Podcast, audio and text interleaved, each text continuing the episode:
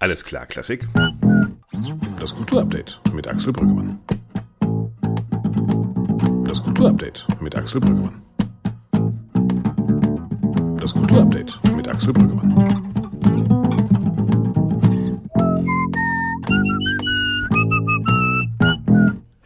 Wieder eine neue Intro. Ziemlich jazzig, ziemlich abgefahren. Georg Breinschmidt war das, der Kontrabassist. Ich sage Danke und natürlich könnt ihr auch eure eigenen Intro-Versionen spielen, die wir hier dann vorstellen. Die Noten gibt es auf unserer Homepage allesklarklassik.de und eure MP3 schickt ihr einfach an redaktion at allesklarklassik.de. Heute wird es hier bei unserem Podcast des Lismon Centers der Bertelsmann Stiftung ziemlich kontrovers. Das kann ich, glaube ich, schon sagen. Unser Hauptthema ist das Sponsoring. Und dafür gibt es auch einen ganz aktuellen Anlass. Die Salzburger Festspiele stehen ein bisschen unter Druck. Auf der einen Seite, weil sie in den letzten Jahren immer wieder Verträge mit russlandnahen Unternehmen gemacht haben. Es gab sogar einen Vertrag mit Gazprom.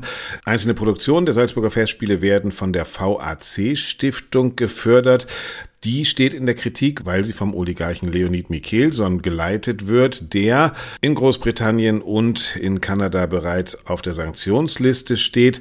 Hinzu kam jetzt noch, dass der Regisseur Lukas Bärfuß ein toxisches Sponsoring bei den Salzburger Festspielen diagnostiziert hat. Er bezieht sich auf den Sponsor Solway, eine Firma, die eigentlich ihren Sitz in der Schweiz hat, aber im Verdacht steht, dass der Kreml Einfluss nimmt und ihr Geld durch Minen in Guatemala verdient, in denen die Arbeitsbedingungen mehr als schlecht sein sollen.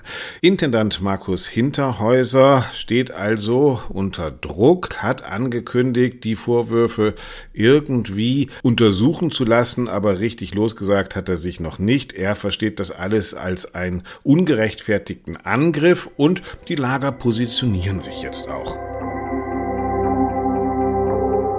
In einem Artikel hat Konrad Liesmann, der österreichische Philosoph, der mit seiner Rede auch schon mal die Salzburger Festspiele eröffnet hat, gesagt, man müsse beim Kultursponsoring gerade in Salzburg auch mal ein oder auch mal zwei Augen zudrücken. Man dürfe da nicht so moralisch sein, denn letztlich wird doch alles Geld, egal ob gut oder schlecht, durch Kultur in so etwas wie Humanismus verwandelt. Auf der anderen Seite argumentiert Christian Kuhnt, der Intendant des Schleswig-Holstein Musikfestivals, natürlich Natürlich steht man sofort in der Schmuddelecke, wenn man schmuddelige Sponsoren an Land zieht. Und es sei nicht so wahnsinnig schwierig, diese zu erkennen und auf sie auch zu verzichten. Und ganz direkt bezieht er sich da auf Markus Hinterhäuser. Das hat er getan, unter anderem in einem Facebook-Post.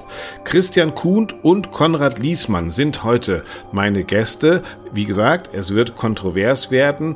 Ich kann euch versprechen, beide Gespräche haben einen unglaublich hohen Unterhaltungswert und natürlich könnt ihr auch direkt zu diesen beiden Gesprächen springen. Entweder, wenn ihr bei Podigé diese drei Punkte klickt, dort habe ich euch ein Inhaltsverzeichnis angelegt und ihr könnt direkt die einzelnen Teile im Podcast ansteuern oder ihr scrollt einfach vor. Bei Minute 12 dieses Podcasts von Alles klar Klassik hört ihr das Interview mit Christian Kuhn vom Schleswig-Holstein Musikfestival und bei Minute 30 dann Konrad Liesmann und ich ich im Schlagabtausch. Und nach 50 Minuten kommt dann, wie immer, natürlich auch Dorothea Gregor dazu.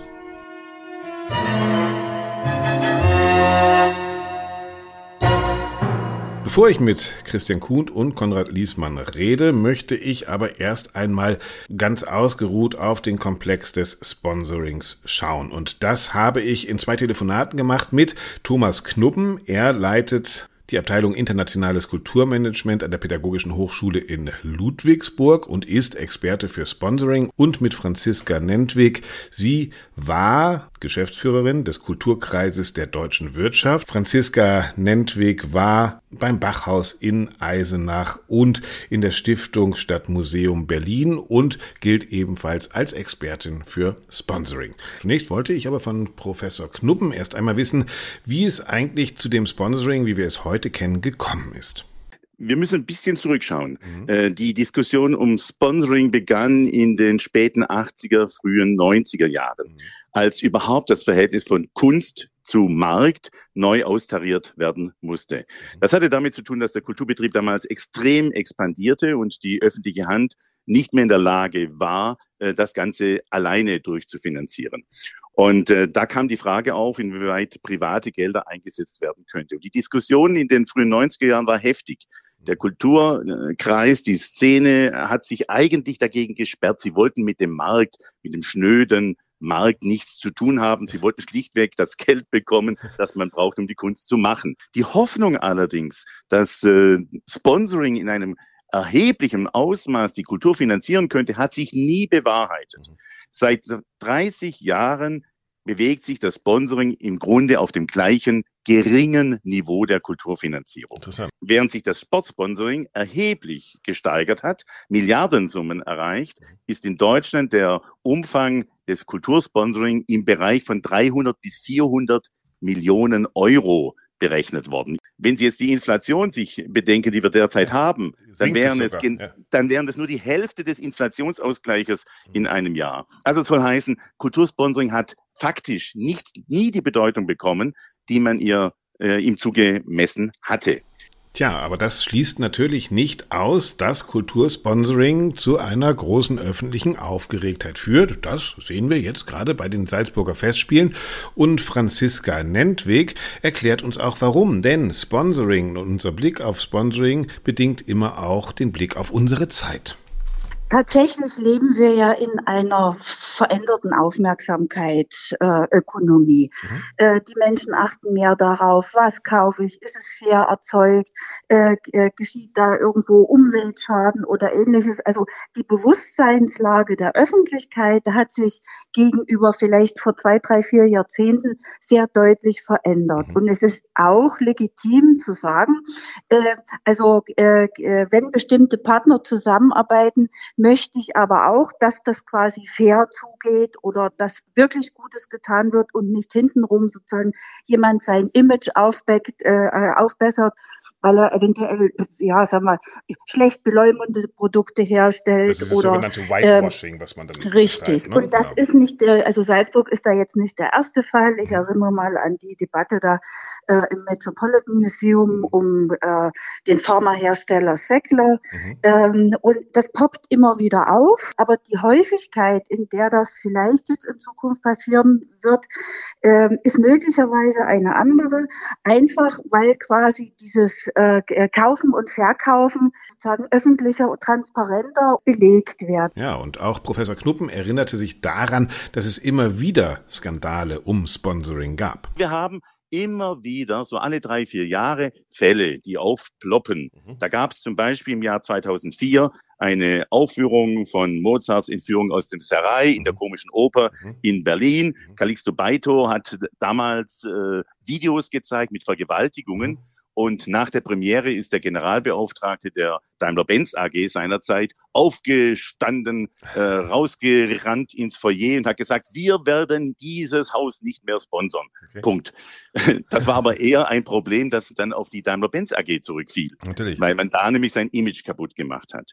Ja, und jetzt ist die Situation eigentlich umgedreht, denn es ist so, dass ein Sponsor, in diesem Fall Solway, eher das Image der Festspiele bedroht und die brauchen, sagt Frau Nentwig, einen klaren Kurs. Also ich bin immer ein großer Freund von, von sozusagen ethischen Richtlinien. Aber die Ethik ist manchmal sozusagen viel zu langsam, um mhm. dem wechselnden Zeitgeschehen überhaupt Genüge zu tragen. Denken Sie, wie viele sozusagen Unternehmen, mit viele Kulturunternehmen ähm, oder Sportclubs, die eben mit Gazprom zusammengearbeitet haben. Aber im Gegensatz zur Klassik von heute auf morgen aufgehört haben, wie Schalke äh, 04 zum Beispiel. Ja, der Krieg ist angefangen ja. und Fußball hat gesagt, Entschuldigung, Gazprom geht nicht mehr. Ähm, und das ist doch auch eine verständliche Haltung Haltung. Ich genau. meine nur sozusagen ethische äh, Kriterien ähm, und Zeitgeist äh, sind nicht immer sozusagen auf lange Sicht kompatibel. Es ändert sich sehr schnell und insofern also werden wir sicher an dieser Stelle äh, auch sehr viel mehr, äh,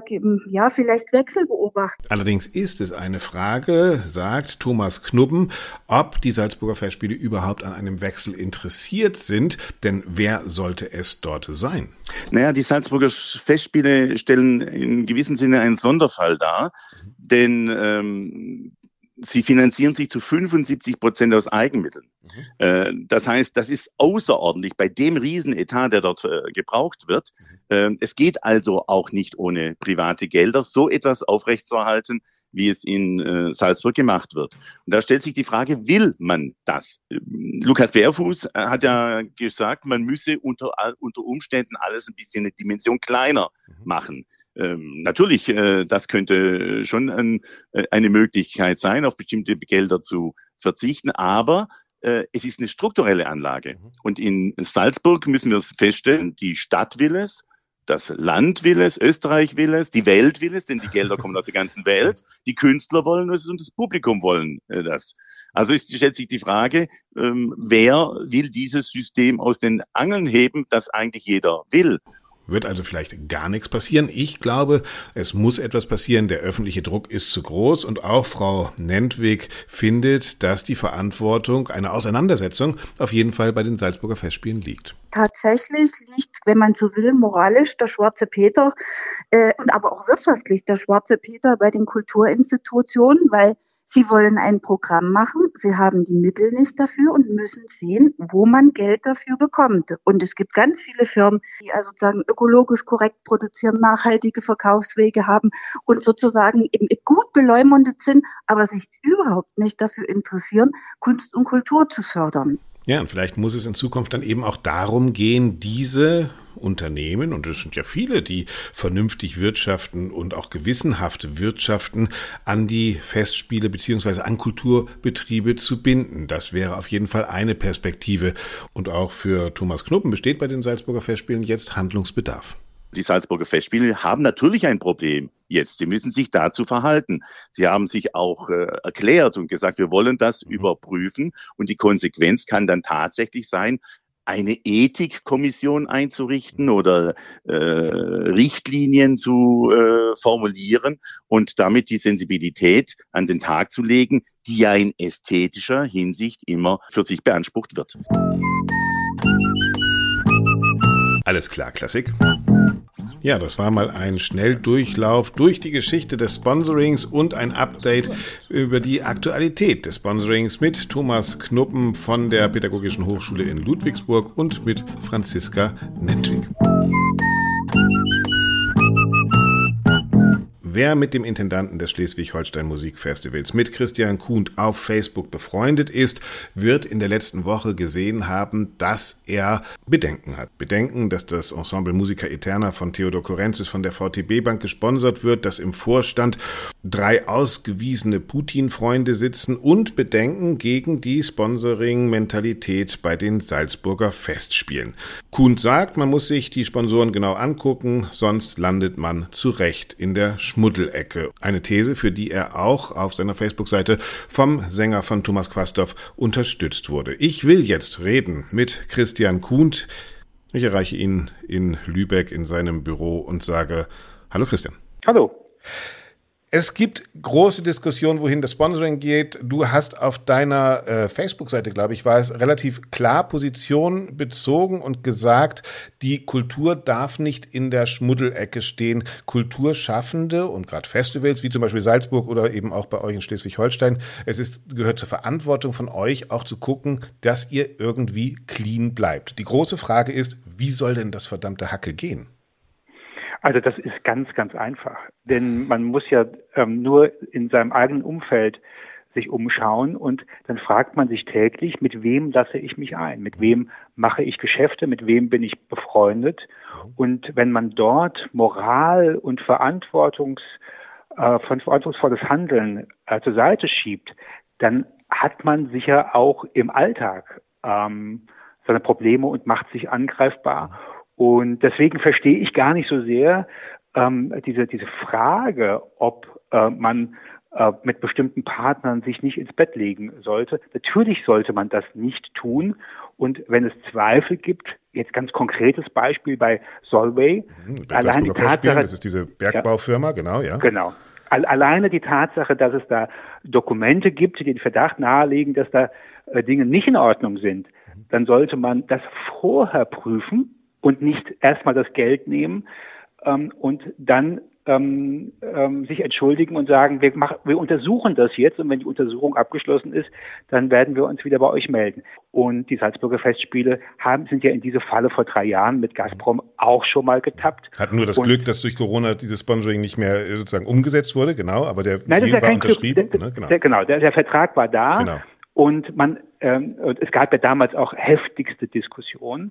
Und ich habe nicht den Eindruck, dass man die, die letzten zwei Jahre intensiv genutzt hat, um seine Strategie dazu zu überprüfen, äh, sondern macht, macht jetzt einfach weiter so. Und das kann ich ehrlich gesagt nicht nachvollziehen. Hm. Gerade weil es Kultur ist oder, oder obwohl es Kultur ist? Weil jemand wie Markus Hinterhäuser, der Intendant, argumentiert ja, naja, ich kann mich ja auch nicht um alles kümmern. Ich bin ja für das Schöne und Hehre da. Ich muss mich um die Kultur kümmern. Und natürlich ist auch wichtig, woher das Geld kommt, aber das ist erstmal nicht meine primäre Aufgabe. So ungefähr habe ich die Argumentation ja. da verstanden. Naja, also er sagt ja auch, wenn die Politik nicht will, dass ähm, wir mit solchen Partnern Geschäfte machen, dann muss sie uns mehr Geld geben. Mhm. Und das ist natürlich ein ähm, relativ billiger äh, Trick, Verantwortung zur Seite zu, zu, zu schieben. Äh, man muss sich fragen, ähm, ist dann unser Geschäftsmodell noch in Ordnung oder könnte ich möglicherweise auf eine Opernproduktion verzichten oder mit ähm, anderen Mitteln ähm, äh, mein, mein, meine Ziele ähm, erreichen? Und ähm, weißt du, wir, wir sind ja auch von, von, vom Sponsoring abhängig. Wir haben eine Eigenfinanzierungsquote, wie das so schön heißt, von 90 Prozent. Nur 10 Prozent kommen hier in Schleswig-Holstein vom Land. Wir haben einen Etat von 12 Millionen so etwa. Also ihr müsst viel Geld ranschleppen erstmal, ja. Ja, und wer ist einer unserer Hauptsponsoren? Die Sparkassenfinanzgruppe. Und ganz bewusst, weil wir wissen, die sind regional vor Ort, mhm. die äh, sind äh, öffentlich-rechtliche Institu Institutionen und machen trotzdem Geschäft. Das ist ja jetzt nicht so, dass die jeden Tag ähm, nur äh, Gutes tun wollen, sondern sie müssen ihr Geld erwirtschaften, aber in einem ländlichen Raum, hier in Schleswig-Holstein und partnerschaftlich und äh, keine Sparkasse hier oben ist in der Finanzkrise in fundamentale Schwierigkeiten gekommen. Ist vielleicht auch dann sowas wie, jedes Festival bekommt die Sponsoren, die es will, nicht verdient, sondern will, dass man sagt, als Schleswig-Holstein Musikfest, das auf dem Land ist, das nah bei den Leuten ist, das tatsächlich so die Sparkasse der Festivals ist, wenn man es äh, nett sagen will. Äh, so, so denken die Salzburger Festspiele dann wahrscheinlich in gigaglobalen äh, Dimensionen und sagen, jedes Geld aus Russland, aus Amerika, das ist uns lieb. Ist das sozusagen tatsächlich auch, ähm, zeig mir deine Sponsoren und ich sage dir, was für ein Image du haben willst? Also ja, das ist ein Faktor. Man kann auch sagen, äh, bei einem Ticketpreis von 455 Euro äh, für eine Opernproduktion, für wen mache ich das eigentlich? Ja. Ähm, und das sind ja dann nochmal andere Themen, aber die sind wiederum auch miteinander verbunden. Also man nimmt dann schon vielleicht problematisches Geld, mhm. was bei Gazprom der, definitiv der mhm. Fall war, mhm. und bei Solvay gibt es zumindest den. Verdacht. Genau. Ja, wir, wir, wir leben doch in einer Zeit, in der ähm, wir äh, sehr stark fördern lokale Produkte. Wir finden das ganz toll, wenn wir im Restaurant wissen, ähm, der Blumenkohl, der kommt hier aus, aus der Region. Mhm. Wir sollten dringend vermeiden, dass wir Coca-Cola äh, trinken von einem amerikanischen Konzern, sondern vielleicht Fritz zum Apfelsaft ähm, von Fritz Cola von mir aus, komme aus Hamburg, das ist dann auch ein lokales Produkt, aber ähm, sagen wir mal vielleicht zum Apfelsaft ähm, greifen, mhm. der in der ähm, Region gekeltert wird. Und das ist so selbstverständlich in, in unserem Leben und wir müssen sehr viel investieren, damit auch junge Menschen das frühzeitig begreifen und erkennen, dass im Lokalen auch ein großer Reiz versteckt. Und das sind, da haben wir eine ganz große Bewegung, ob mhm. das im Fleischkonsum ist oder ähm, beim Reisen. In, in Bezug anderen Produkten oder beim Reisen. Urlaub. So, ja. Und dann gibt es eine der, ähm, der äh, berühmtesten ähm, Kulturinstitutionen äh, der Welt, die sagt, das interessiert mich alles gar nicht. Nachhaltigkeit, ja, das sollen die anderen machen. Mhm. Ähm, und man, man, äh, und das ist das, was, was wir, und das erlebe ich eigentlich bei den meisten Kolleginnen und Kollegen, äh, ja schon seit Jahren diskutieren eben, wie können wir ähm, verantwortungsvoll handeln und dazu gehört eben auch die Auswahl der, der Sponsoren. Mhm. Und dann lese ich jetzt im, im Zusammenhang mit, mit den Salzburger Festspielen Kultursponsoring, das ist doch, das ist doch immer ein schmutziges Geschäft, ja, weil welches Unternehmen hat denn nicht Dreck am Stecken? Mhm, genau, das, das, ist die Argumente. Ja, genau. So ein furchtbares Argument, weil ich würde sagen, 98 Prozent der Unternehmen haben überhaupt keinen Dreck am Stecken. Die wirtschaften nachhaltig und gewissenhaft, aber es gibt halt ein paar, von denen sollte man sich äh, fernhalten. Kurioserweise sind die aber das die, diejenigen, die außerordentlich spendabel sind. Na klar, ja, die wollen, also, die brauchen ja sozusagen auch dieses Whitewashing und diese, diesen Effekt des Kulturumfeldes, um genau davon abzulenken. Das ist natürlich ja. für die auch besonders attraktiv, dann dahin zu kommen. In dem Zusammenhang fand ich es auch interessant. Äh, einer deiner Kommentatoren auf Facebook war Thomas Quastow, der auch gesagt hat, na, ihr seid ja zu Recht in der Schmuddelecke. Ihr könnt euch ja nicht beklagen, dass ihr in die Schmuddelecke gestellt wird, weil wer sich nicht anguckt, mit welchen Sponsoren er arbeitet, steht in der Schmuddelecke. Und du hast es gerade gesagt, eine junge Generation, äh, Friday for Future, was weiß ich was, die hat ganz viele selbstverständliche Fragen und es gibt natürlich äh, inzwischen ein, ein äh, ähm, gerecht gemachten Porno, nur die Klassikszene schafft es noch nicht irgendwie Fairtrade äh, zu schaffen. Glaubst du, dass das auch eine nachhaltige äh, Akzeptanzproblematik hat? Also, dass viele Leute sagen, eben auf der einen Seite 455 Euro für ein Ticket, auf der anderen Seite äh, merkwürdiges Sponsoring. Ey, ihr seid einfach nicht mehr cool? Also das sage ich in Bezug auf die Salzburger Festspiele äh, seit seit vielen Jahren äh, und das hat gar nichts mit den handelnden Personen zu tun, mhm.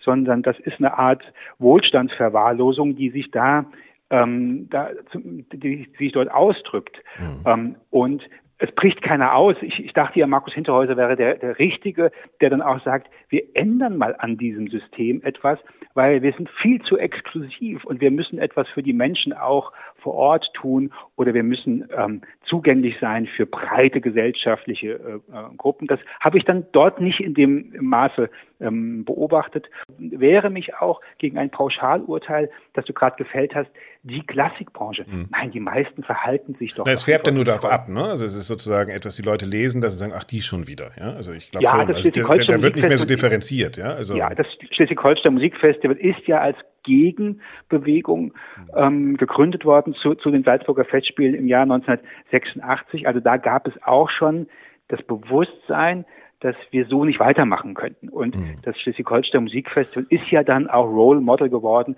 für eine Vielzahl von, von äh, Festivals, die sich danach gegründet haben. Ich glaube, es waren in den 80er Jahren vielleicht 200 Festivals, jetzt sind es weit über 600 Festivals, die ähnlich wie das Schleswig-Holstein ja. Musikfestival auch im ländlichen Raum Kulturangebote machen. Und da ist ja auch interessant, es ist eben dann ein Festival, das gedacht ist, wo Kultur nicht nur auf der Bühne stattfindet, sondern wo das ganze Festival auch eine Art Unternehmenskultur hat. Du hast eben Markus Hinterhäuser angesprochen, mir ging es ja ähnlich. Eigentlich jemand, der hochintellektuell an, an Kunst und Kultur rangeht und äh, sehr kunstfertig ähm, programmiert und natürlich auch auf der Bühne große gesellschaftliche Themen debattieren will und das ja auch tut. Aber genau da muss Kunst vielleicht dann ja auch lernen, es reicht nicht nur auf der Bühne die Welt zu diskutieren, sondern ich brauche auch eine Art Unternehmenskultur. War das ein Ansatz auch des Schleswig-Holstein Musikfestivals, eben durch diese Kleingliedrigkeit, durch diese Diversität an unterschiedlichen Orten zu sein, nah bei den Menschen zu sein? Das macht ja sozusagen eine Kultur jenseits der kulturellen Aufführung, oder? Na, absolut. Das, ähm, das gehört dazu. Und wir sind gestartet als große musikalische Bürgerbewegung. Mhm. Und das hat sich bis heute bewahrt. Wir haben 300 ehrenamtliche Helferinnen und Helfer, die uns ganz stark unterstützen. Wir haben die, die Verankerung im Land. Morgen fahre ich nach Heide, um in Heide an der, an der Westküste äh, das Programm vorzustellen. Ich toure sozusagen im Frühjahr immer durch ganz Schleswig-Holstein und erkläre ähm, auf meine Art und Weise den Menschen, was sie ähm, im, im Sommer erwartet. Und das, wir sind tatsächlich sehr nah bei den Menschen. Das ist in unserer DNA drin. Und natürlich kann man uns auch nicht vergleichen mit den Salzburger Festspielen in jederlei Hinsicht. Wir haben keine Oper. Und ich verstehe auch, dass Opernproduktionen wahnsinnig teuer ähm, mhm. sind. Aber das bringt einen nicht in die Situation, dass man nicht mehr schauen sollte, von wem nehme ich jetzt Geld an oder eben auch mal hinterfragen, muss das denn in dieser Form ähm, alles sein? Aber wie ist das bei euch? Habt ihr, habt ihr so eine Art Compliance? Habt ihr irgendwie so ein Handbuch? Ja, nein, das geht unter keinen Umständen, das geht? Oder, oder entscheidet man das am Ende doch eher durch, durch, durchs Herz und durch, durch den Bauch und ein bisschen mit Kopf und sagt, ah, passt nicht, passt doch? Äh, wie, wie gibt's da klare Kriterien ja, bei euch? Das höre das hör ich jetzt, dass es so Ethikrichtlinien geben sollte. Ja. Aber ich erinnere daran, dass äh, schon schon ja, ziemlich genau vor zehn Jahren in der National Gallery in, in London gab es eine Protestaktion äh, gegen gegen äh, Shell äh, oder BP, ich weiß nicht, BP war es, äh, nachdem äh, genau. ja diese diese Plattform da explodiert war ähm, und man einfach in Frage gestellt hat, darf BP überhaupt noch ähm, äh, Kultursponsoring machen, darf man dieses Geld annehmen. Und das ist vor zehn Jahren äh, gewesen. Und natürlich haben wir uns dann alle gefragt, wie sieht es eigentlich im Verhältnis zu unseren Sponsoren ähm, aus? Mhm. Und dann merkt man, wir akquirieren schon gar nicht in diese Richtung. Wir hätten, also wenn Gazprom auf mich zugekommen wäre und hätte gesagt, ich habe 500.000 Euro, dann hätten wir das Geld nicht angenommen. Mhm. Und zwar nicht jetzt erst nicht, sondern auch vor fünf Jahren schon nicht. Richtig. Andere Festivals ja. leben nur davon. ja. und, und denen geht es jetzt ganz schlecht plötzlich. Ja. Und deswegen genau. brauchen wir, wir brauchen diese, diese Ethikrichtlinien brauchen wir nicht, weil man muss doch sagen, das sind doch, ist doch das Einmaleins von Moral und gesundem Menschenverstand. Denn du hast, es, du hast recht, auch das Unternehmen, das sponsort, hat ja ein Ziel mit dem Sponsoring. Klar. Und sie wollen im Idealfall das, was sie ohnehin tun, wollen sie in einem guten Licht ähm, präsentiert sehen. Mhm. Also wir sind ein gutes Unternehmen, wir sind familienfreundlich, da ist es doch toll, wenn man das erleben kann im Rahmen eines Festivals, dann haben wir vielleicht eine Anzeige im Programmheft oder es gibt eine Ansprache, da werden wir zumindest erwähnt. Mhm. Und natürlich diskutieren wir auch intensiv. Äh, wir haben BMW als Mobilitätspartner. Und das sind dann Gespräche. Keiner hat ja die Lösung für das Mobilitätsproblem der Zukunft. Aber BMW verweigert sich der Diskussion überhaupt nicht. Und wir haben hier einige äh, Elektromobile jetzt, die wir, die wir einsetzen. Und das ist sehr spannend. Also ich würde da niemals jetzt einen Sponsor verdammen, der möglicherweise in der Vergangenheit vielleicht bestimmte Entwicklungen, sagen wir mal, nicht ganz so offensiv äh, auf, dem, auf dem Zettel hatte, wie das jetzt in den letzten Jahren passiert. Und wenn da irgendwo mal was hochpoppen würde an, an, an Kritik, dann müssen wir uns auch der stellen. Ich finde, das ist ja das, was mich bei, bei Markus Hinterhäuser so wundert, äh, wenn ich das, das Interview im, im Standard, Standard mhm. äh, lese. Das ist das Interview, wo er sagte, er steht in der Schmuddelecke zu Unrecht, ja, genau. Also er ist viel zu intelligent, viel zu klug, viel zu rhetorisch begabt, als dass er ein solches Interview geben äh, müsste, wo er wirkt, als ob er wahnsinnig in die Enge getrieben ähm, äh, wäre und, und da nicht so richtig rauskommt oder um sich beißt. Ja. Wir haben immer gesagt, Corona ändert viel. Wir merken jetzt, dass der Krieg auch sehr viel Strukturen uns hinterfragen lässt. Und das wäre jetzt auch so meine, meine Abschlussfrage. Wie siehst du das denn? Wird sich durch die Debatte da etwas perspektivisch ändern? Also ich gehe davon aus, es muss sich etwas ändern, weil der Druck, und das sehen wir jetzt ja auch, das sehen wir, wie du sagst, auch in der Argumentation, so groß wird, dass wir uns das nicht weiterhin leisten werden und dass äh, Festivals wie die Salzburger Festspiele perspektivisch einfach darüber nachdenken müssen. Ja, also ich glaube, dass ähm, dass jetzt auch ganz äh, konkret und in dieser Zeit heftige Konsequenzen haben sollte und auch wird. Mhm. Ich nehme auch wahr, dass ähm, in unserer Branche viele auch dieses Bewusstsein haben. Ich schaue mir meine Partner vorher sehr gewissenhaft an, bevor ich auch äh, Geld von ihnen annehme. Und das ist sicher auch ein Appell, das müssen wir tun dass sich jemand auch mal einen Fehler macht oder dass man nicht alles bis ins letzte Detail im Vorfeld vielleicht lückenlos prüfen kann. Aber wenn in Guatemala man sein Geld verdient ähm, und ähm, in der Schweiz seinen Sitz hat, und dann kann man ja vielleicht schon mal, ja.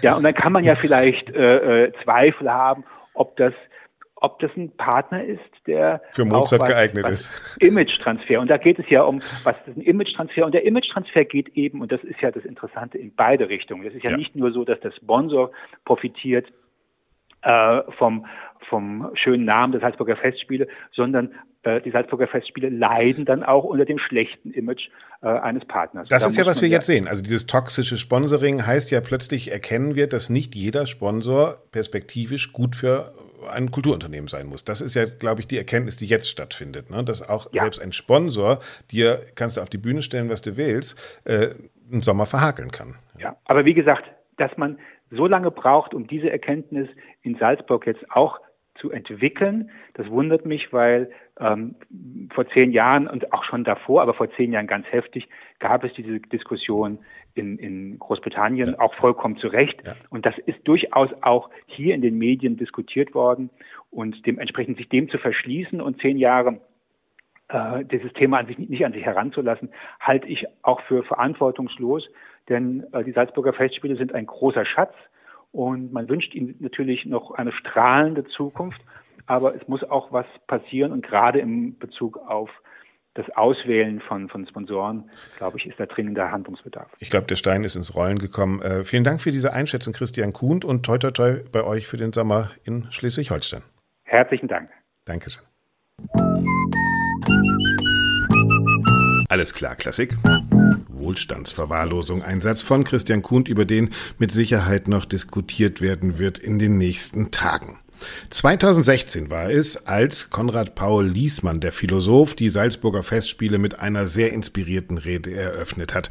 Und genau dieser Konrad Paul Liesmann hat sich nun auch zu Wort gemeldet. Man müsse beim Sponsoring, gerade beim Kultursponsoring, ein Auge zudrücken, vielleicht auch mal zwei. Man müsse das alles nicht so ernst nehmen, denn die Kultur sei nun mal ein Ort der Amoral. Das finde ich spannend und ich finde, wir müssen unbedingt darüber diskutieren. Und deshalb habe ich Herrn Liesmann angerufen in seiner Sommerfrische in Niederösterreich und wir haben ein bisschen gestritten. Das Gespräch kann ich euch nur empfehlen. Es hat mir wahnsinnig viel Spaß gemacht. Und hier ist es auch. Hallo, Herr Liesmann. Hallo. Als ich Ihren Artikel gelesen habe, habe ich gedacht, meine Herren Gesangverein, was hat denn der da geschrieben? Wir sollen moralisch ausgerechnet in der Kultur nicht nur ein, sondern am liebsten auch noch zwei Augen zudrücken. Wie kommen Sie zu dieser These? Warum glauben Sie, dass wir gerade mit zu viel Moral zu tun haben? Na, dass wir mit sehr viel Moral zu tun haben, glaube ich, äh, ist ja allgemein ersichtlich. Mhm. Äh, wir moralisieren politische Diskurse, soziale Diskurse. Äh, es ist ja schon kaum mehr möglich, sozusagen andere Aspekte, andere Interessen, äh, andere Überlegungen ins Feld zu führen, etwa zu sagen, es gibt auch einen Unterschied zwischen Recht und Moral und Maßstab für sehr viele unserer Handlungen sollte doch die Rechtslage sein und nicht die moralischen Überzeugungen oder moralischen Ambitionen die zudem dann auch nicht von allen äh, geteilt werden, während auf das Recht kann ja tatsächlich in einem Rechtsstaat alle Menschen aus guten Gründen verpflichten. Aber abgesehen davon. Aber ist nicht die Kunst die, hat, die Homebase der Moral eigentlich erstmal? Äh, eben genau nicht. Äh, genau das ist der Punkt. Mhm. Genau das ist der Punkt. Ich mhm. frage mich, ähm, warum man die Kunst oder an die Kunst höhere moralische Maßstäbe anlegen will, als etwa ans Wirtschaftsleben. Äh, ich habe ja dieses Beispiel äh, gebracht, äh, dass dieser jetzt in Misskredit geratene Schweizer Bergbaukonzern, der die Salzburger mhm. Festspiele sponsert, Solvay, kritisiert wird, weil er beim Abbau von Nickel in Guatemala gegen Menschenrechte verstößt. Mhm. Das mag so sein. Aber ich frage mich, warum wird dann die Sponsortätigkeit kritisiert und nicht der Kauf jener Produkte, in denen dieses Nickel drinnen ist, zum Beispiel in Smartphones. Ja, mhm. warum gilt die Moral äh, für die Kunst, aber nicht für unseren alltäglichen und ja viel relevanteren Umgang äh, mit diesen Fragen, ähm, ähm, in unserem alltäglichen Umgang äh, mit äh, diesen Produkten. Äh, Solvay als Sponsor von den Salzburger Festspielen auszuschließen, bringt ein Festspiel nichts und äh, tut Solvay nicht weh. Da geht es um ein paar hunderttausend Euro, das sind lächerliche äh, Beträge. Äh, solange wir alle diese Produkte kaufen, in denen dieses Solvay-Nickel drinnen steckt, äh, machen wir uns in viel höheren Maße mitschuldig an äh, diesen Menschenrechtsverstößen, ähm, äh, als wenn wir hier jetzt die Moralfahne äh, äh, gegenüber einem äh, Kunstfestival. Aber müsste, müsste dann müsste dann nicht genau anders argumentiert werden? Müssten Sie dann nicht sagen, sowohl als auch ist falsch? Also natürlich, äh, das nein, Nickel in den Handys ist falsch, aber ja. natürlich ist es dann auch falsch, äh,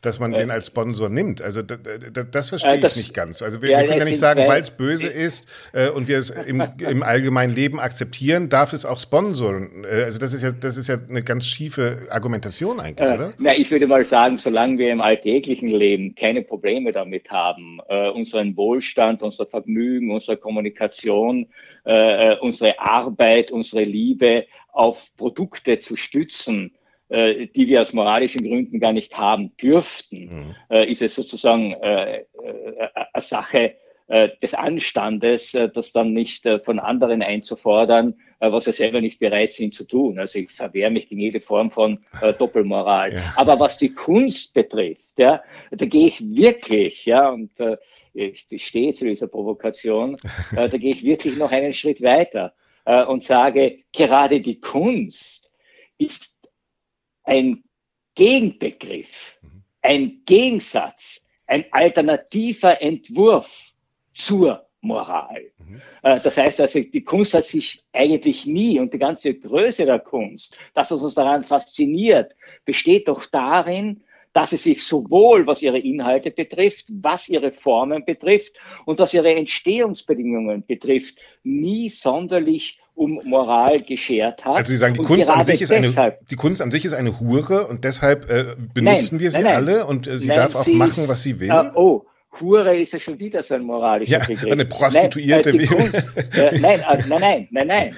Äh, die Kunst ist amoralisch. Ihr Kriterium. Amoralisch heißt, sie hat keine Moral oder sie ist. Amoralisch ist, sie steht jenseits. Äh, jenseits der Moral. Okay. Jetzt mhm. Wunder, ja. Ich zitiere ja. jetzt natürlich gern äh, Friedrich Nietzsche, der hier auch mein Gewährsmann ist. Sie steht jenseits von Gut und Böse. Mhm. Denn es geht ihr um das Schöne. Es mhm. geht ihr um das Ästhetische. Es geht ihr um das Gelungene. Es geht ihr um das äh, Gestalten. Und das mag manchmal zusammenfallen mit unseren moralischen Vorstellungen. Und manchmal driftet das aber auch weit auseinander. Und das äh, betrifft äh, das auch Ihre Produktionsbedingungen, sagen Sie, ja? Also das sozusagen, da ich amoralisch also Sagen Sie mir, äh, mhm. äh, erzählen Sie mir oder sagen Sie mir, zeigen Sie mir, äh, äh, egal jetzt aus welchen Bereichen, dort, wo Kunst tatsächlich nur produzieren konnte, mhm. wenn starke äh, materielle, ökonomische, finanzielle Grundlagen gegeben waren. Es gibt natürlich auch die arme Kunst. Ja? Mhm. Der einsame Schriftsteller, der für die Schreibtischlade schreibt, wie unser lieber österreichischer Nationaldichter Franz Grillparzer, und dann später entdeckt wird. Ja? Der war Beamter, aber war Beamter in einem Staat, in einer Monarchie, der wir heute auch sagen würden, na ganz sauber ging es dort nicht zu. Ja, äh, das heißt, also er hat seine Kunst finanziert von einem Beamtengehalt äh, eines Staates, mhm. Ähm, äh, der einen Weltkrieg ausgelöst hat. Ja, sollen wir jetzt noch Grillparzer lesen oder aufführen?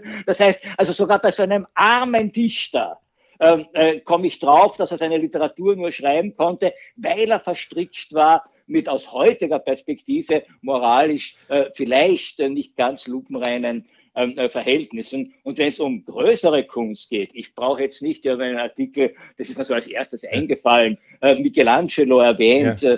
Äh, der von einem Kriegspapst und der von den Medici gesponsert äh, worden ist, die ja ihr Geld auch nicht auf saubere Art und Weise äh, verdient haben. Oder Sie sind Spezialist, Herr Brüggemann, für Richard Wagner.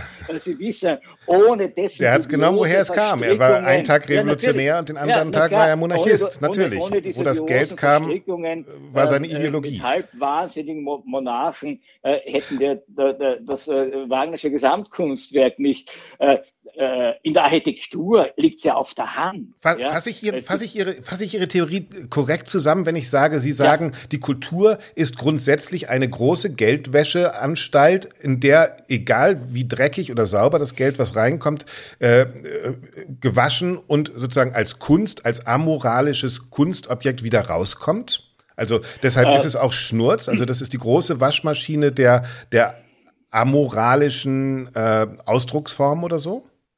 Äh, ja, die ist zu einem gewissen Grad eine Waschmaschine.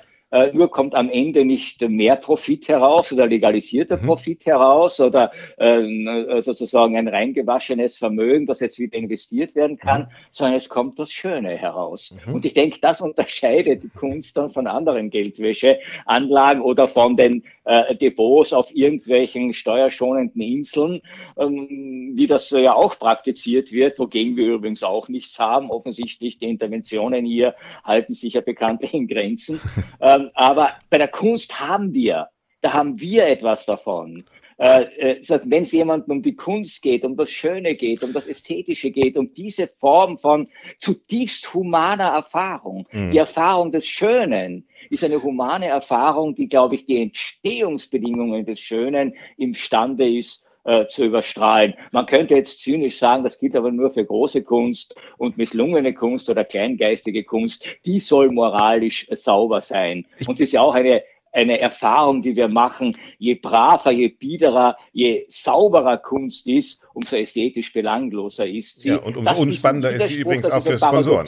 Genau. Ja. Aber damit müssen wir, damit müssen wir leben. Aber und das ich, ist doch auch faszinierend. Ich bin vollkommen d'accord mit Ihrer Deutung der Kunst, aber ich glaube, also ich würde schon noch unterscheiden in der äh, Form von Kunstproduktion oder von den Mitteln für Kunst, denn dort besteht ja ein außerkünstlicher Gewinn neben der Kunstproduktion auch noch. Also ein Solvay, eine Gazprom, eine äh, äh, äh VAC-Stiftung, äh, die gehen ja nach Salzburg und wollen dieses Reinwaschen nicht nur durch die Kunst, sondern für sich selbst ja auch benutzen. Das heißt, der Mehrwert ist dann ja nicht nur auf der Bühne, indem sie Geld geben und es entsteht was auf der Bühne, sondern der Mehrwert besteht auch darin, Einfluss zu haben, beziehungsweise seinen Namen reinzuwaschen. Und es bleibt sozusagen in der wirtschaftlichen Whitewashing-Maschine, die dann überhaupt gar nichts mit Kunst zu tun hat, sondern Kunst wird dann nur zu einem Mittel, um mich selber wieder reinzuwaschen. Und da muss man doch schon genau hingucken, finde ich. Äh, naja, also so einfach ist es ja nicht. Also wo ich wahrscheinlich mit Ihnen d'accord bin, äh, und wo ich auch sehr, sehr kritisch und skeptisch wäre, das äh, ist genau der Punkt, wenn Sponsoren oder Mäzene versuchen tatsächlich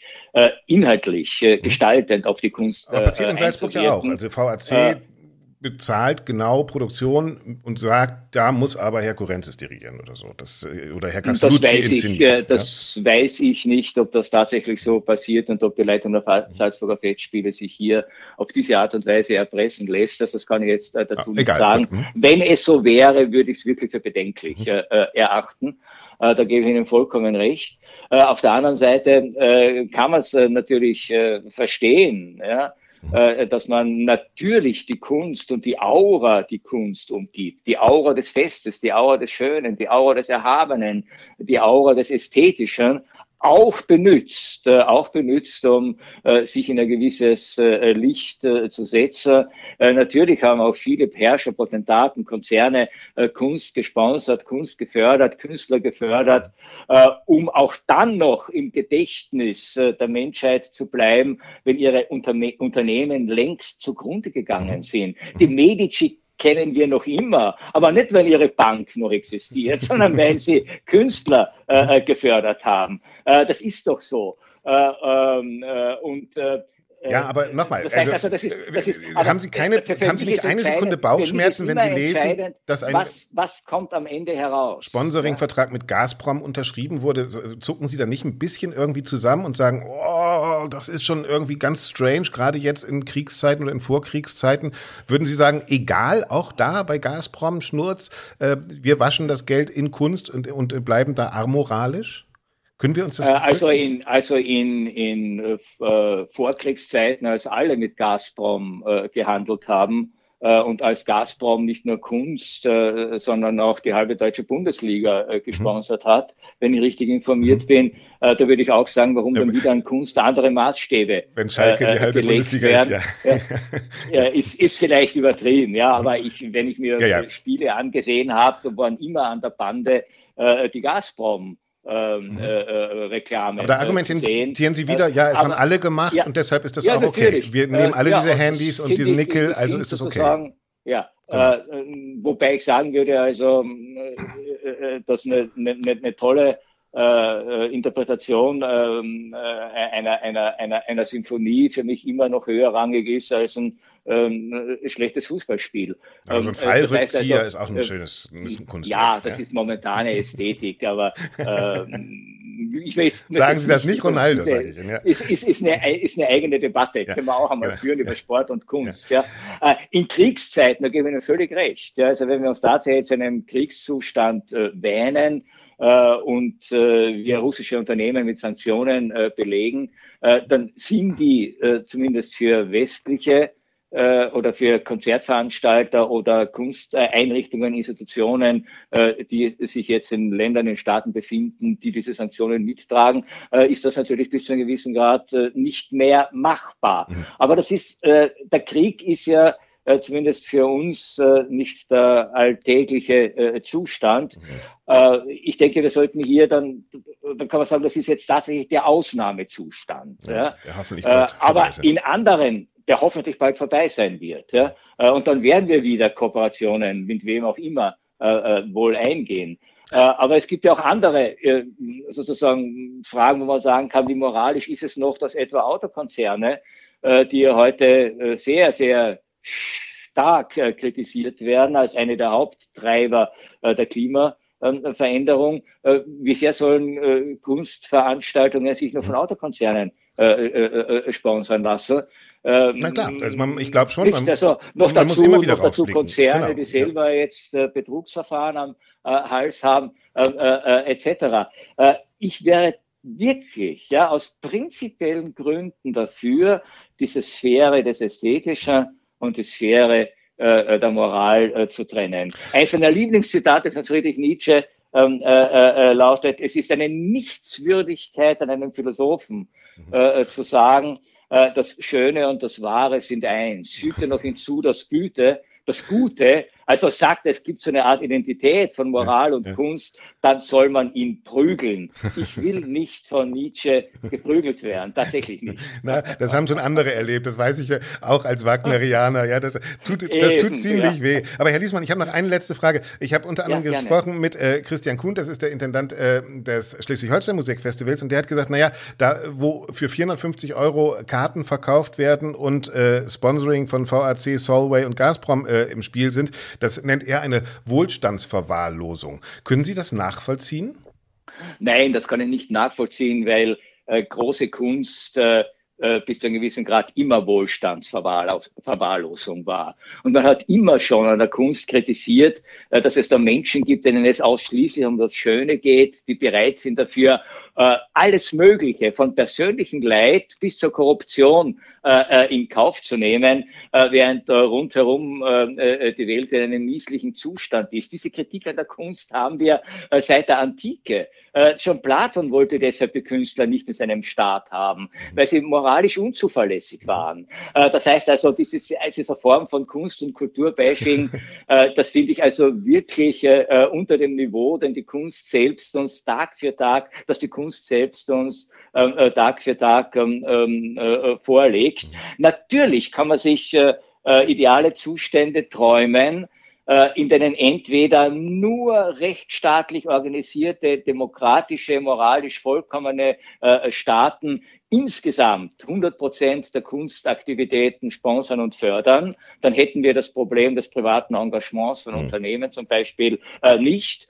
Oder wir leben in einer Welt, wo wir sagen, ja, jemand, der Kunst äh, genießen will, der sich mit Kunst auseinandersetzen will, ähm, äh, der soll auch bereit sein, dafür zu zahlen dann kosten eben die Karten bei den Salzburger Festspielen 2000 Euro, 3000 Euro, 5000 Euro ja. und alle anderen sind ausgeschlossen und hätten aber auch kein Recht mehr, dann in anderer Art und Weise daran zu partizipieren. Aber wenn ich davon ausgehe, dass Kunst etwas ist, äh, das insgesamt Ausdruck unserer Kultur, unserer Zivilisation und unserer Humanität ist, äh, äh, dann muss ich noch Mittel und Wegen äh, suchen, sie zu ermöglichen. Und wenn das dann gegen bestimmte moralische Standards, die ist übrigens ja auch sehr Aber ich, ich finde es interessant, also wir, wir leben ja in einer Zeit, in der die Moral immer größer geschrieben wird und in der auch ja. eine, eine Generation jetzt kommt, die wirklich alles auch mit ökologischen und gleichberechtigten und moralischen ja. Kriterien bemisst. Äh, wir haben inzwischen selbst äh, äh, consensual Pornografie, ja, und, und politisch korrekte Pornografie, dass nur die Kultur da jetzt plötzlich amoralisch sein will, äh, wo schon selbst der Porno ge äh, gebändigt ist, das finde ich schon ein lustiges Bild eigentlich. Ne? Und das würde ja, äh, ja, und, und Toren auch zu einem find, undemokratischen ja. System der Kultur Nein, öffnen, oder? Äh, das nicht. Äh, die Kultur war nie sonderlich demokratisch, machen wir uns doch nichts vor. Ja. Äh, die Literatur lebte von autoritären Verlegerpersönlichkeiten. Äh, ja, lebte, die halt lebte. Lebte. In der Zukunft lebte, ist es vielleicht anders. Ja? Lebt, ja, da kommt da nichts mehr raus. Das wird sich schnell wieder ändern. Sagt der alte Nein, weiße aber Mann. ganz im Gegenteil, äh, um dem Ganzen jetzt noch sozusagen die Schlusspointe zu setzen. Ja. Ich bin dafür oder ich wäre dafür, gerade dieses amoralische, moralkritische Potenzial der Kunst zu stärken als letzte Bastion äh, gegen diese gegen diese grassierenden, äh, um nochmal sozusagen Nietzsche zu paraphrasieren, gegen diesen grassierenden Willen zur Moral, dagegen einen Kontrapunkt zu setzen. Und zwar in einem Feld, äh, wo man dann diesen Kontrapunkt äh, nicht nur jetzt politisch verstehen kann, sondern eben auch äh, ästhetisch verstehen muss und deshalb auch ästhetisch äh, genießen kann. Aber davon lebte doch die Kunst immer schon. Äh, äh, wir lieben ja die Literatur, die Theaterstücke, äh, die Musik, äh, die Malerei, die gegen die jeweils herrschenden moralischen Vorstellungen ihrer Zeit verstoßen hat. Und warum soll die Kunst heute plötzlich hier gegen unsere herrschenden moralischen Vorstellungen nicht eine kritische Position beziehen dürfen? das macht doch ihre Raison d'être aus. Das gehört doch zur Logik der Kunst, dass das Ästhetische immer in einem Spannungsfeld zur Moral stehen wird. Also Herr Liesmann, ich sehe schon, wir sehen uns diesen Sommer zusammen im Mecker der Amoral bei den Salzburger Festspielen und werden es krachen lassen, so oder so, oder? Genau, Alles das klar. werden wir machen. Vielen herzlichen und Dank. Danach, und danach sehen wir uns in Bayreuth, wo alles noch viel schlimmer ist. Darüber schweigen wir aber. Herr Liesmann, vielen herzlichen Dank für dieses sehr launige Gespräch. Ihnen. Dankeschön. Alles klar, Klassik. Konrad Paul Liesmann war das mit einer, ja, ich finde, ziemlich äh, eigenwilligen Meinung. Und ich freue mich, dass die meinungsstarke Dorothea Gregor wieder bei uns ist. Hallo Doro. Hallo Axel. Du kommst auch gerade von etwas, was mit Sponsoring zu tun hat. Du bist Vorsitzende des Arbeitskreises Kulturförderung. Wie heißt das? Genau, Arbeitskreis Kulturförderung im Kulturkreis der deutschen Wirtschaft. Und wir hatten gerade diese Woche, Anfang dieser Woche, eine super interessante Tagung in München, eine Frühjahrstagung. Und da geht es natürlich immer um Themen rund um Kulturförderung und Kultursponsoring. Und jetzt Ukraine, Russland war nicht äh, unser Kernthema dieser Tagung, aber wir haben das natürlich auch am Rande gestreift und ja, also ganz ehrlich, was Herr Liesmann sagt, das ist schon, da haben sich mir schon die Nackenhaare teilweise aufgestellt. Es war irgendwie witzig und provokativ, aber das ist ähm, teilweise vergleicht er da. Also ich will da gar nicht erst anfangen, das jetzt so zu zerlegen, aber da, da sind schon einige ähm, einige schräge, schräge Nummern dabei, finde ich. Ne, Weiß nicht, können wir ja kurz drüber reden. Also auf der einen Seite haben wir, haben wir einen Kuhn, der, finde ich, irgendwie ziemlich klar, so mit so einem normalen, erdigen Menschenverstand sagt, bau einfach keine Scheiße und du hast keine Probleme. Also so zusammengefasst. Und der andere, also der Liesmann, der sagt, Kultur ist das Reich der Amoral und ich glaube, das ist einfach vollkommen aus der Zeit gefallen. Ähm, natürlich ist die Kulturproduktion 2022 darf sie nicht mehr so amoralisch sein, wie sie zur Zeit von Leonardo da Vinci war, weil es liegen einfach mal kurz äh, ein paar hundert Jahre dazwischen. Naja, und also erstens äh, also was mich als allererstes gestört hat bei Liesmann, ist, dass er überhaupt nicht differenziert zwischen der Kunst, ja, was ist die Kunst und dann auch äh, der, der Markt, in dem die Kunst verkauft wird. Das sind schon mal zwei ganz unterschiedliche Dinge. Also man kann über Kunst sprechen, so dass die natürlich äh, erhaben ist und dass nicht moralisch eingeordnet werden kann. Das ist gut, das ist böse. Das wissen wir alle. Das ist jetzt auch ein alter Hut. Ähm, aber dass trotzdem wie mit Kunst Geld verdient wird, äh, dass man darüber reden muss und dass man auch über Kulturförderung reden muss, gerade die, wenn sie nicht von staatlicher Seite kommt in demokratischen Ländern. Ähm, das äh, steht für mich auf einem total anderen Blatt. Und das hat er durcheinander geworfen und immer dieses ewige, ja, früher hatten wir auch und so. Und äh, der Kriegspapst, ganz ehrlich, ja, ähm, das ist, wofür, ja, wofür soll mich, das ein Was Argument mich auch stört, ist, hm weil wir alle schlecht sind, müssen wir, dürfen wir auch da schlecht sein. Also diese Argumentation von ja, ja, äh, wir haben ja vorher auch nichts gegen Gergiev gesagt, deshalb sollten wir auch jetzt nicht zu ihm ja, sagen. Ja, das so. ist sowieso also, auch schon mal schlecht. Und un, un, unser Schlechttun legitimiert immer dann auch das Schlechttun anderer. Und das ist irgendwie absurd, weil dann kommen wir ja nie in eine bessere Welt. Naja, und es ist immer so ein bisschen dieses, es war schon immer so oder es war noch nie so. Das sind immer die, die, die ja. schwächsten Argumente. Und wo, wo ich mich auch ja. ähm, dran gesch Genau, aber Dorothea hat das auch gemacht, so, ne? Ja, ja. ja genau. Aber Mama, die Doro hat das auch gemacht. Ja, genau. ja, ja, genau, das war schon. Das finde ich war auch immer das Beste. Ja, genau. Wer hat das gemacht? Nee, das war genau. schon. Mhm. Ja, nee, genau. klar, war ja, schon. Genau. Aber, ähm, genau. aber ähm, was mich auch so, ich habe mich an einer Stelle so sehr an, an unseren MeToo-Podcast auch erinnert, Axel, als er gesagt hat, ja, mhm. aber äh, da kommt doch so tolle Kunst bei raus und dann ist es doch egal. Das ist das Argument wie, ach, ähm, wenn jetzt irgendjemand Dirigent XY jemanden genau, an die der, Titten der Genie, ne? grapscht, Entschuldigung, wenn ich das so sage, dann das ja. ist doch egal, weil der ist doch so ein toller Künstler.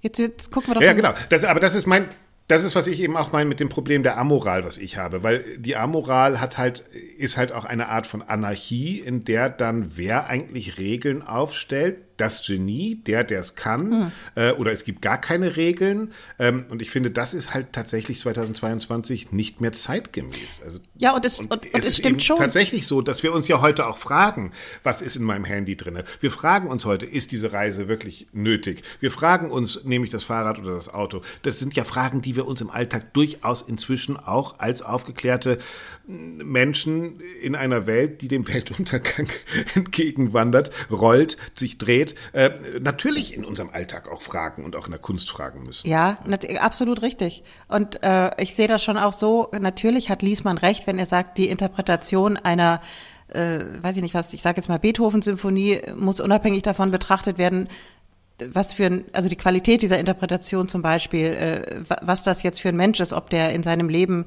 sehr fehlt oder, oder eben nicht. Ne? Also das, das finde ich schon, dass, dass man diese ja. Betrachtung trennen sollte. Und dennoch, was ich mitgenommen habe aus dieser, von dieser Tagung, unter anderem war super spannend, aber würde hier viel zu weit führen, ähm, dass äh, wir haben natürlich auch sehr intensiv darüber gesprochen, wie können denn Kulturinstitutionen und Unternehmen gut äh, kooperieren und gut zusammenarbeiten. Und da sind äh, ähm, oder da war sehr deutlich oder kam sehr deutlich raus, wie wichtig das ist, dass man eine gemeinsame Sprache findet, dass man einen, dass man gemeinsame Ziele verfolgt, dass man den anderen in seinen Stärken und Schwächen sieht. Und ich glaube, das ist zurzeit im Kultursponsoring noch überhaupt nicht ähm, äh, verwirklicht oder, oder sehr wenig. Also da ist es die Kulturinstitution mit den genialen Künstlern, genialen Ideen und äh, dem, der super Reputation. Und auf der anderen Seite sind es die Unternehmen, die haben das Geld, also her damit wir haben die Kunst, ihr habt das genau. Geld und dann geht das zusammen. Aber dass man sich irgendwo mal drauf einigt, also hier Herr Knuppen hat ja äh, auch, ihr habt da ja über Ethikkommissionen und so gesprochen, da war ich auch total mhm. bei ihm, das hat natürlich absolut Grenzen, ja. aber sich gemeinsam zu verständigen, wofür wollen wir stehen und äh, wofür wollen wir auch als Institution naja, nach so Selbstverständnis das ist so wichtig. Genau, so ein Selbstverständnis zu schaffen. Also mir ist auch schon klar, dass die Salzburger Festspiele nicht das Schleswig-Holstein Musikfestival sind. Und ich glaube, das ist auch Christian Kuhnt ziemlich klar. Ja. Aber ich finde natürlich, wenn der sagt, die Sparkasse ist für mich das richtige, der richtige Sponsor, weil ich bin vor Ort und ich bin sozusagen ja, die kulturelle Sparkasse, dann wäre es ja eine Herausforderung auch für Festivals wie Salzburg oder so, zu sagen, mit welchem Sponsor bin ich denn auf Augenhöhe und was diskutiere ich denn mit dem? Weil dieses Sponsoring ja dann tatsächlich im Idealfall ein Geben und Nehmen. Nein, sich auch anders. Und das kann man sozusagen auch auf einer anderen Ebene Ebene weiterführen. Sich auch gegenseitig anders sehen. Also, dass man auch nicht nur die Unternehmen genau. sieht, sieht als das große Portemonnaie, was dann da kommt und unsere Arbeit ermöglicht, sondern einfach guckt, wie kann man gemeinsam etwas Gutes gestalten auf der Basis von gemeinsamen Werten. Und das würde dann auch, und dann äh, führe ich den Gedanken auch zu Ende damit, äh, beinhalten aus meiner Sicht, dass sich auch Kulturinstitutionen befragen müssen. Wir können nicht von unseren äh, Sponsoren verlangen, dass wir hier, ähm, dass die alle irgendwie so super sauber und clean in ihren Geschäften und allem sind. Und bei uns äh, herrschen aber auch streckenweise Zustände, die anzuprangern sind, um mal vorsichtig zu sagen. Ne? Da gab es ja auch viele, Absolut. viele Themen, Absolut. gerade in der letzten Zeit oder die äh, sie auch gerade in dieser Corona-Pandemie dann nochmal hochkam. Wie werden Künstler behandelt? Wie sind die Machtstrukturen? Wie, ähm, ach, äh, unendliches genau, Thema. Da schließt ja? sich der Kreis so, wieder. Ne? Richtig. Da schließt sich der Kreis wieder zu diesem, diesem Geniekult oder eben auch äh, äh, zu diesem Mythos äh, des wirklich alten Kunstbegriffes, dass die Kunst absolut frei beziehungsweise amoralisch sein muss, damit sie überhaupt gut ist. Das ist natürlich totaler Quatsch. Äh, Kurt Tucholsky frei äh, zitiert hat, glaube ich, irgendwie gesagt, es stimmt zwar, dass die meisten guten Journalisten Alkoholiker sind, aber nicht jeder Alkoholiker ist gleichzeitig ein guter Journalist. Ja, genau. Und so ist das halt auch. Verdammte Hacke, wir wissen doch inzwischen, dass genialste Kunst ja. mit einem guten Umgangston auch möglich sein kann. Ja, also, also das gibt ja. es ja. Also die Berliner Philharmoniker, die durch Karajan geschult waren, hören heute Kirill Petrenko und hatten auch Abado. Also das, es geht schon. Ja, es, man kann nett und zuvorkommt sein und trotzdem geile Kunst machen. Man muss kein Arschloch sein. Ja, das ist absolut richtig. Also meine, um es jetzt vielleicht nochmal zu sagen, Axel, ich weiß nicht, wie du dir eine äh, das in einer oder eine ideale Entwicklung vorstellst. Ich kann nur sagen, dass für mich äh, das Thema wertebasierte oder werteorientierte Kulturförderung oder Kultursponsoring glaube ich, dass das, das, dass das der Weg ist. Und das beinhaltet eben nicht nur, dass dann ein Festival sagt, ähm, mit dem Sponsor möchte ich nicht zusammenarbeiten, weil die ähm, stellen Waffen her ja. oder machen sonstige böse Dinge, sondern dass sich auch die Kulturinstitutionen selber befragen und dass sich dann Unternehmen und, und Institutionen finden, die miteinander auf einer, auf einer Welle genau. surfen und die ähnlich ticken und die sagen, wir wollen jetzt gemeinsam was Gutes für, für die Zivilgesellschaft oder für unser Publikum erreichen. Und das, das wäre. Und es ist ja auch Schwachsinn zu sagen, jeder, der Werte will, zerstört Kultur. Also das ist, oder zerstört Kreativität Ach, oder Quatsch. wir dürfen ja, nicht zu nein. moralisch werden. Das ist, das, das sind so Stereotype, die man da so sagt, aber die eigentlich gar nichts bedeuten. Nein, unsere Herausforderung, und das wäre eben auch eine Chance, finde ich, für die Salzburger Festspiele, ist, Werte und Kreativität zusammenzubringen bringen. Absolut. Das ist Kultur 2022. Punkt, genau. fertig aus. Müssen wir doch eigentlich gar nicht über die Sache diskutieren, sondern nur noch über die Rahmen und über die Wege. Nein, aber da, da, muss es auch eine Offenheit, da, das ist auch ein Prozess, da gibt es ein langsames Umdenken. Und wenn du ja, denkst, wie, wie äh, dass Kulturinstitutionen auch nicht nur jetzt mit diesem Thema ähm, Ukraine, Russland und woher kommt unser Geld eigentlich konfrontiert sind, sondern auch mit Nachhaltigkeitszielen, mit Diversitätsthemen und so weiter. Das sind Riesenherausforderungen. Auch Digitalität und wie geht das weiter mit dem Web 3.0? Ein Riesenthema auf unserer Tagung. Axel, wir könnten einen eigenen Podcast machen.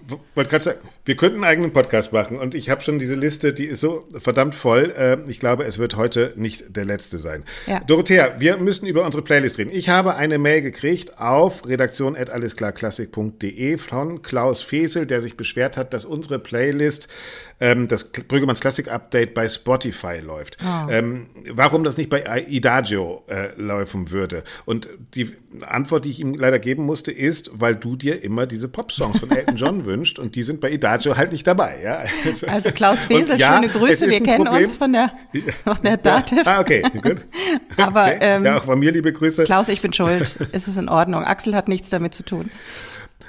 Nein, aber auch das wird ein Thema mal sein. Äh, Plattenmarkt und äh, wie, wie verdienen eigentlich Künstlerinnen und Künstler bei Spotify oder bei Streaming-Anbietern. Das sollten wir uns tatsächlich auch mal vornehmen. Nichtsdestotrotz füllen wir auch heute natürlich unsere Playlist äh, Brüggemanns Classic Update bei Spotify. Gibt es einen Wunsch von dir, Dorothea? Ähm, fang du mal an mit deinen Wünschen. Ich kann ja verraten, wir haben uns schon ein bisschen abgesprochen. Natürlich wollen wir Markus Hinterhäuser, den Intendanten der Salzburger Festspiele, ein bisschen abfeiern und ähm, zeigen, dass er durchaus. Supporten. Wir wollen ihn ähm, supporten, auf jeden Fall. Support, wir wollen ihn supporten. Markus macht Kunst. Äh, und deshalb spielen wir, was haben wir gesagt? Von Schumann. Ja, ne? Schumann, du bist wie eine Blume. Matthias Görne singt wunderschön. Die zwei, die zwei Blümchen, es ist einfach ein traumhaft schönes Lied genau. und ähm, und Markus genau. Hinterhäuser am Klavier. Genau. Und weil es so schön ist, sollten wir dann auch noch an die an sie Hinterseher vielleicht auf die Playlist ja, stellen. Nicht, dass man den Namen Markus Hinterhäuser und Antin. Nicht, dass man das verwechselt. Hm? Ja, was nehmen wir von dem? Ach, hier, da gibt's doch hier, warte mal, ähm, ähm, äh, äh, was kann ich dafür? Das ist doch auch ein gutes, gutes Motto. Was kann ich denn was dafür? Was kann ich dafür? Von genau. was kann ich denn dafür von Hansi? ja, der Hansi kann auch gar nichts dafür, ne? Das ist schon mal klar. Nein, der, der, soll mal in Salzburg singen, genau, dann kommen auch die richtigen Sponsoren. Mhm. Und weil heute alles um, um Money, Money, Money geht und äh, wir auch unseren Pop-Teil befriedigen müssen, nehmen wir natürlich noch Aber ja. Money und ich finde äh, passend natürlich auch das Vorspiel zum Rheingold, denn da sehen wir, welche Macht das Geld und das Gold. Genau, und da schließt sich dann auch wieder der Kreis zum Berliner Ring, der jetzt diesen Herbst kommen wird und den, den Schlagzeilen aus Berlin, dass Frau Sobotka dann ab 24 übernimmt. Also wir sind wieder top aktuell. Ah ja, genau. Ja. Auch noch was, genau. Brauchen wir jetzt, glaube ich, nicht vertiefen, war eigentlich schon unter der Hand allen bekannt. Äh, die Intendantin der Bregenzer Festspiele wird Intendantin der Staatsoper in Berlin von, kann man, glaube ich, so sagen, Barenboims Gnaden, oder? Ist doch schön, dass da Bewegung drin ist. Ja? Auf jeden Fall. Wir wollen Bewegung, wir bewegen uns äh, auf die nächste Woche zu. Wir hören die Nachrichten der nächsten Woche und werden sie dann hier wieder besprechen und freuen uns, wenn ihr dann wieder dabei seid. Ja, absolut. Axel, ganz also, lieben Dank. Wir sagen, ja. ciao, ciao, haltet die Ohren steif und bis nächste Woche. Ciao. Bis nächste Woche. Tschüss, tschüss. Alles klar, Klassik.